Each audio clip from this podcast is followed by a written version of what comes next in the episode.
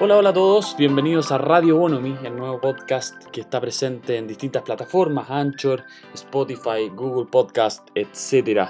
Aquí trataremos actualidad política respecto de Chile. Nos hemos cansado de callar, de hacer silencio y haremos crítica ácida. Desvelaremos un montón de situaciones, discusiones y otras tantas cosas que hoy día se ocultan. Que hoy día mucha gente está dispuesta a callar, pero nosotros no. ¿Por qué? Porque nos afectan, nos afectan como sociedad, nos afecta como país y le afecta a la gente más necesitada de nuestro país. ¿Cómo están Tomás? ¿Cómo están Max? Nuestro panelista, mi nombre es Jero. Bienvenidos. Hola, hola, hola a todos, a todos los auditores.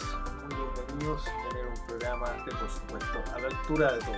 Hola, hola, ¿cómo están? Hoy día el tema que nos convoca y que bien nos va a presentar Tomás, nuestro asesor legislativo, ya porque es el, el hombre técnico aquí, es el 10%. Lo último que ha atacado a la seguridad social y por último a los ahorros de todos los chilenos. Vamos Tomás, cuéntanos un poco eh, de qué se ha tratado, digamos, la discusión parlamentaria, de qué se ha tratado, digamos, este nuevo proyecto de ley, entre comillas, es, un- es una ley ya, por eso digo proyecto de ley entre comillas, porque ya dio un paso adelante, ya es parte de nuestro ordenamiento jurídico. Cuéntanos, de qué se trata, cuál es la letra chica, en breves palabras para que la gente entienda y ya entramos en lo de lleno, lo que nosotros pensamos y lo que tenemos que decir. A ver, hasta hace poco faltaba solamente eh, un trámite en la Contraloría General de la República para que el proyecto de ley se convirtiera en ley de la República.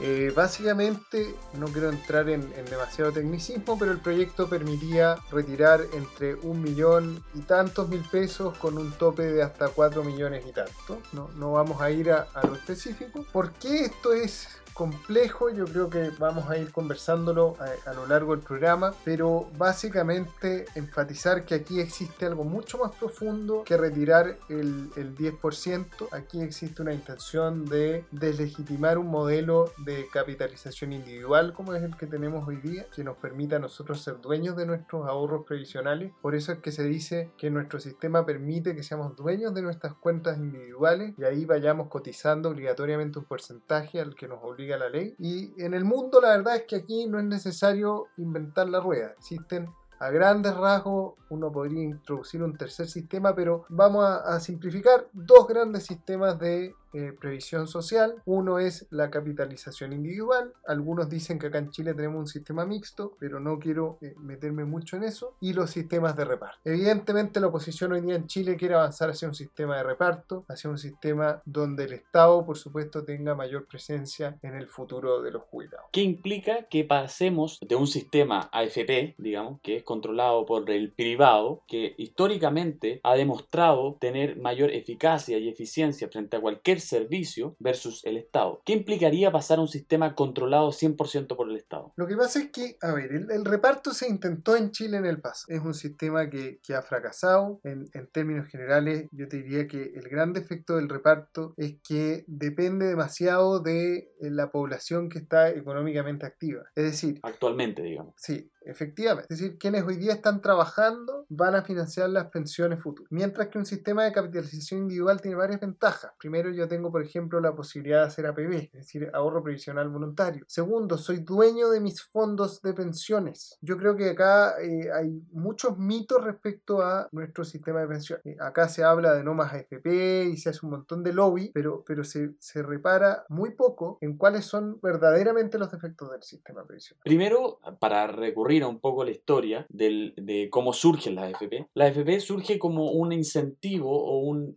puntapié inicial para el sistema económico nacional después del gobierno de Salvador Allende. ¿Por qué digo esto? Y corrígeme, y Max también corrígeme si es que es necesario, pero tengo entendido que en un comienzo las AFP tenían la obligación de invertir en las empresas nacionales de mejor ponderación económica, es decir, que estén llevando una mejor rentabilidad mercantilmente hablando o económicamente hablando. Por ende, eran las mismas AFP las que de cierta manera le daban empleo a los mismos chilenos, porque tenían que invertir toda la plata recaudada a través de la cotización, tenían que reinvertir convertirla en empresas nacionales que a su vez le estaban dando empleo a millones de chilenos. Lo que pasa es que, a ver, acá hay que entender algo todavía más básico. El, el sistema de AFP, lo que a usted le permite, por un lado, está lo que decís tú, Jerónimo, pero por otro, está en que las AFP, que significa las administradores de fondos de pensiones, toman la plata de los ahorrantes y las invierten en distintos fondos, lo que se llama los multifondos. Y hay fondos del fondo A al fondo E. Y según eso, los fondos son más o menos riesgosos. No sé si, si me explico. Entonces,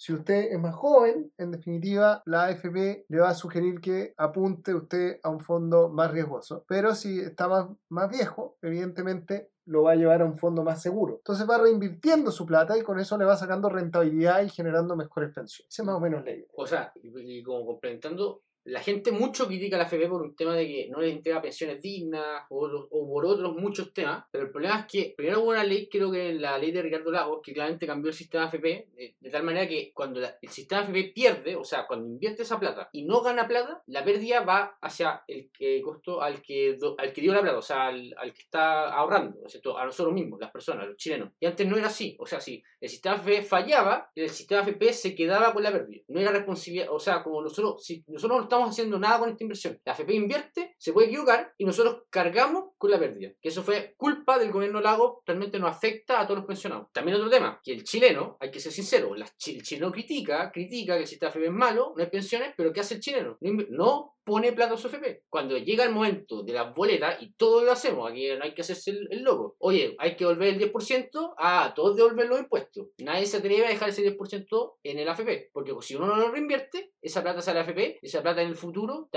eh, va a ser para tu pensión. Y nadie lo hace, hay que sernos sinceros, nadie lo hace porque prefiere tener la plata para ahora que para mañana. Entonces, si el sistema, la gente fuera consciente con el sistema AFP, claramente la gente tuviera mucho mejor pensiones y el sistema sería mucho más bueno de lo que está haciendo ahora. Entonces, el modelo funciona, pero es que Lo que pasa es que este es un modelo de capitalización individual que está siendo copiado hoy día a nivel internacional. O sea, a nivel comparado, nuestro sistema es un sistema bueno. Aun cuando la oposición lo catalogue de terrible y que eh, es un fraude y fracasado, eso no es verdad. Eh, la verdad es que hoy día las malas pensiones se explican por muchos factores, entre ellos, por ejemplo, las lagunas previsionales. Es decir, hay mucha gente que no cotizó y por lo tanto, evidentemente, tiene malas pensiones. Por otro lado, uno podría también decir, ¿sabe qué? El problema también es de sueldo mínimo, porque si nosotros elevamos el sueldo mínimo, le damos al chileno mayor capacidad de ahorro y por lo tanto más capacidad de cotizar en, en APB, ¿no es cierto? Ahorro previsional voluntario, etcétera. Pero hay también otros problemas que, que yo creo que, que se esconden un poco bajo la alfombra. Y es que cuando se evalúa este sistema de AFP, que fue durante la comisión Marcel, que, que tuvo lugar en el gobierno de Bachelet y durante los gobiernos de, de la concertación en general, se evaluó el sistema y se llegó a la conclusión general de que este era un buen sistema para Chile, que no tenía mayores problemas. En, una, en- en- en uno de los gobiernos de Bachelet, el primero, si no me equivoco, puede que esté fallándome un poco la memoria, se hace una modificación al sistema y se incluye el pilar solidario. Y eso implica introducirle al sistema ciertos criterios de reparto. O sea, el pilar solidario, ¿qué es lo que hace? Si usted tiene bajas pensiones, para explicarlo en fácil, el Estado le pone a usted cierta plata para poder elevarle la pensión. ¿Por qué se producen esas bajas pensiones? ¿Por la baja cotización? Porque la gente cuando está trabajando mes a mes entrega poca plata a la AFP en términos de inversión. ¿Es por eso que el día de mañana tú tienes poca pensión o hay otros motivos? hay varios motivos. O sea, como lo que dije, ahí está el tema de lo que hablamos, lo que hablé yo, la, pérdida va al que está cotizando y no a la, a la FP, también hay un tema de la gente no cotiza, también un tema que no se pensó la edad de la, la- la esperanza de vida de una persona, porque antes se pensaba que el- la FP está pensada para gente que moría a los 80 años y la gente está muriendo a los 90. Claro, entonces tenemos varios temas, por lo que dice Tomás y lo que dice Max. Aquí hay varios temas y hago esta pregunta porque es muy interesante. Es muy importante hacer la distinción de que de partida tenemos el año 2006 aproximadamente, puede ser un poco antes, una reforma al sistema de pensiones que hace que la pérdida sea de carga de quién? Del pensionado, digamos, de la- del cotizante, de quien está cotizando. Por otra parte, tenemos una proyección de vida que es muy larga. ¿En qué consiste la proyección de vida? Que la AFP, al momento de jubilarte, proyecta tu vida a 120 años, 110 años, lo que es irreal. Hoy día nadie vive a 110 años, ni 120 años. Entonces, ¿a dónde está la falla? ¿Está la falla en la AFP o está la falla en nuestro, en nuestro Parlamento? ¿Quién tiene que regular eso? La AFP no comete pecado. La AFP juega dentro de las reglas que el Parlamento le pone. Ese error de la AFP, ese error del maldito empresario, como le dicen tanto Gabriel Boric, Giorgio Jackson, o es problema de ellos mismos que no saben identificar el problema. Por otra parte, hay un error también en la sociedad, en el trabajador, que no está cotizando lo que corresponde o no está siendo capaz de ver su propio futuro. Es decir, prefiero comprarme el iPhone 11 a tener una jubilación digna eh, y guardarme, qué sé yo, un 80% de las lucas de, ese celular para el día de mañana poder vivir dignamente y decir, puta, tengo mi casa, puedo pagar las contribuciones, que hoy día tienen beneficio, puedo pagarme los medicamentos, porque hoy día la mayoría de los adultos mayores pagan medicamentos, es una realidad. Si usted es adulto mayor o el día de mañana llega a ser adulto mayor, Dios quiera que no tenga que pagar medicamentos y que pueda decir, gracias a Dios puedo pagar el medicamento, puedo pagar el alimento si es necesario. Pero resulta que seamos conscientes, hoy día creo que la juventud en general, y me incluyo, muchas veces pensamos en el hoy y no somos capaces de decir, oye, el día de mañana puedo tener una familia y va a necesitar de mí, o puedo yo mismo necesitar de mí mismo del, del mí de hoy, digamos, del yo de hoy.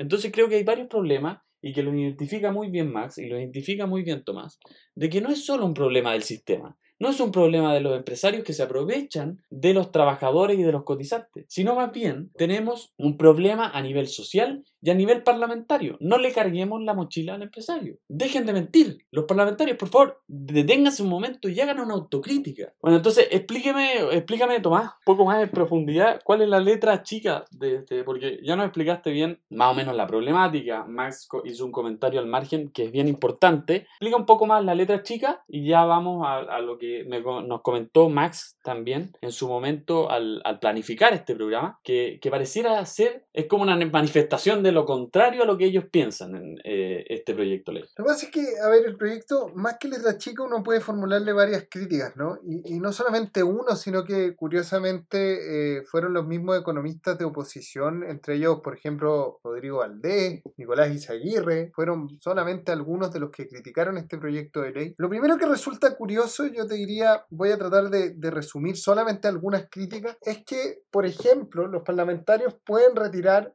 alrededor de 4 millones de pesos libres de impuestos con esta ley. ¿no? Lo que es un poco curioso, siendo que lo que estamos buscando acá es ayudar a la clase media, porque ese fue el discurso más potente de la oposición. Ellos dijeron, nosotros estamos apoyando y queremos votar a favor de este proyecto de retiro porque queremos beneficiar a los que más lo necesitan, a los que más están sufriendo durante la pandemia. Y resulta que de pasada eh, lograste que los parlamentarios puedan retirar más de 4 millones de pesos libres de impuestos. Ese es uno de los primeros problemas. Pero también hay otros problemas y, quizás más importantes que esto. No solamente estás hoy día convirtiendo en ley de la República una normativa que en definitiva beneficia a los más ricos, sino que además afectas considerablemente las pensiones del futuro. Produces efectos tremendamente nocivos al mercado financiero porque salen un montón de instrumentos financieros al mercado y eh, al final, Max, tú que, que eres ingeniero, yo, yo soy abogado nomás, pero en el fondo salen un montón de instrumentos financieros que bajan de precio y que terminan eh, al final produciendo qué cosa, que tú eh, lo que ganas con el retiro es mucho menor de lo que realmente podrías haber ganado. No sé si me explico. Pues básicamente con la venta de acciones, claramente mucha gente está vendiendo acciones y nadie quiere comprarlas. Entonces, ¿qué genera eso? Que la tienen que vender más barata, entonces el valor de la acción baja, y entonces la pensión de todos los chilenos baja, porque la pensión de los chilenos está base a acciones. Entonces, eso es lo que está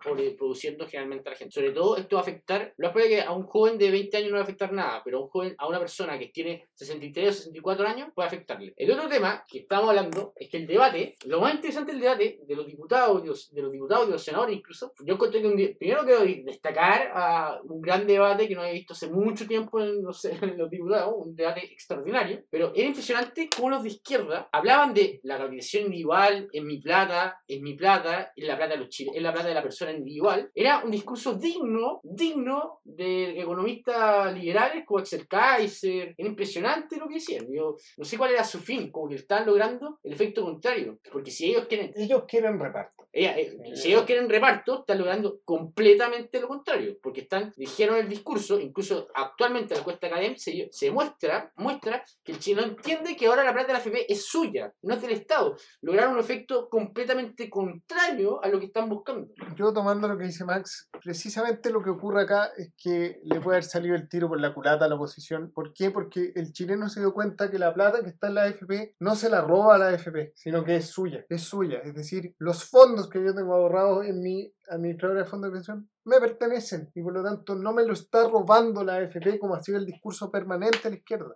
Y lo otro que quiero decir, que no tiene tanto relación con lo que comentaba tú, Max, es que en definitiva acá hay una propuesta del gobierno hace mucho tiempo para mejorar el sistema, para fortalecer el pilar solidario, para introducir mayor regulación a las AFP en general, que si por ejemplo a usted le fue mal en un año, eh, la AFP tenga que, que ser castigada, comillas, con parte de la comisión que usted paga. Es decir, hay intenciones reales del gobierno de mejorar el sistema de pensiones, porque no es perfecto. La izquierda insiste y insiste y insiste en eslogans, eslogans, eslogans, eslogans, sin eh, reparar en las consecuencias que esto puede tener, sin mirar la experiencia comparada, sin reconocer que este sistema está tratando de ser copiado hoy día en muchos países. Eh, entonces a mí me, me, llama mucho la atención que pareciera ser que, que, al final del día esta es una discusión puramente ideológica. Porque yo, yo me quiero quedar con algo que le escuché al ministro Brioni. Esto no es inventar la rueda. Si acá hay tres sistemas, mixto, de capitalización individual o de reparto. Y la pregunta es, ¿hacia cuál sistema queremos transitar? Y otra cosa que quiero decir antes de que se me olvide, a mí lo que me parece impresentable de la oposición es que hoy día nos digan, ¿sabe qué? Nosotros estamos legislando para que se retire el 10% porque estamos en una situación de emergencia excepcional, etcétera, y la gente necesita ayuda. Pero resulta que aprobada esta ley, inmediatamente los senadores de oposición presentan un proyecto de ley para nacionalizar el 90% de los fondos de pensión. Que no es nacionalizar, Tomás, es estatizar, que es mucho más grave. Es decir, que ese 90% que resta de cada uno de los chilenos pasa a ser propiedad del Estado, porque eso es en la práctica, que sea propiedad del Estado y el Estado pueda hacer y deshacer como se le plazca con ese 90% que le corresponde a cada uno de los chilenos. Y es más, reforzando la idea de Max, el 86%, según la última encuesta Academ, cree que la plata que se encuentra en la AFP a su nombre declara que esa plata es suya. Entonces aquí estamos frente a un constante intento de engaño de parte de la izquierda, Jackson, Boric y asociados, esta gran sociedad, digamos, de izquierda, de jóvenes de izquierda, Navarro, Navarro. Navarro, Gutiérrez, y podemos seguir la lista, en hacerle creer a los chilenos de que el empresario roba. Oye, viejo, ¿sabes qué? Yo te voy a hacer una invitación. Anda a acostarte, weón. Yo te voy a ser muy honesto. Porque el primero que se puso en esta pandemia con cajas básicas fue el empresario. Basta de darle golpes al empresario. Basta. Ellos no tienen la culpa de que los parlamentarios no sean capaces de sentarse en una mesa a conversar, a llegar a acuerdos prudentes, inteligentes. Basta de cargarle la mochila al privado. Y el privado no es solo el empresario, sino que es tanto el último personaje en la cola de clase baja el pobre, el que vive en un campamento, el mismo, es parte de todo el espectro que hoy día llamamos sector privado. Basta de cargarle la mochila al chileno. Es momento que los parlamentarios se pongan los pantalones y que el gobierno también se ponga los pantalones y diga las cosas como son. Estamos cansados de escuchar siempre los mismos discursos. Pareciera ser una seguidilla de mentiras. Yo quiero complementar una cosa que, que tomo de lo que dice Jero y efectivamente es que este al final del día es un problema político. Porque cuando la clase política tiene voluntad de legislar, aprueba un proyecto de retiro en un tiempo récord. Pero para la reforma de las pensiones que está presentada hace más de un año por este gobierno, no ha habido absolutamente ni una voluntad. Porque o se aprueba el proyecto de la oposición o no se aprueba nada. Entonces aquí no hay alternativa de conversar una propuesta consensuada con el gobierno. Porque al final las posiciones están o estás con mi propuesta o estás en contra de mi propuesta. O sea, yo no veo, honestamente, una capacidad de que la clase política se ponga de acuerdo y pueda generar un sistema que recoja a lo mejor